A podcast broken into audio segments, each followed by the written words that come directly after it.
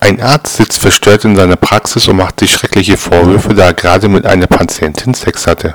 Von Schuldgefühlen geplagt taucht auf einmal ein kleines Teufel auf und redet ihm ins Gewissen. Was glaubst du, wie viele Ärzte schon Sex mit ihren Patienten gehabt haben, du Depp? Da ist doch nichts dabei, das macht jeder Arzt mal. Der Arzt beruhigt sich wieder und denkt sich, dass Sex ja was ganz Normales ist. Sex hat jeder Mensch mal. Es spricht ja auch nichts dagegen, Sex zu haben. Gerade als es dem Arzt wieder spürbar besser wird, taucht ein kleines Engelchen auf, nähert sich dem Tier sanft und sagt, bedenke dass du ein Tierarzt bist.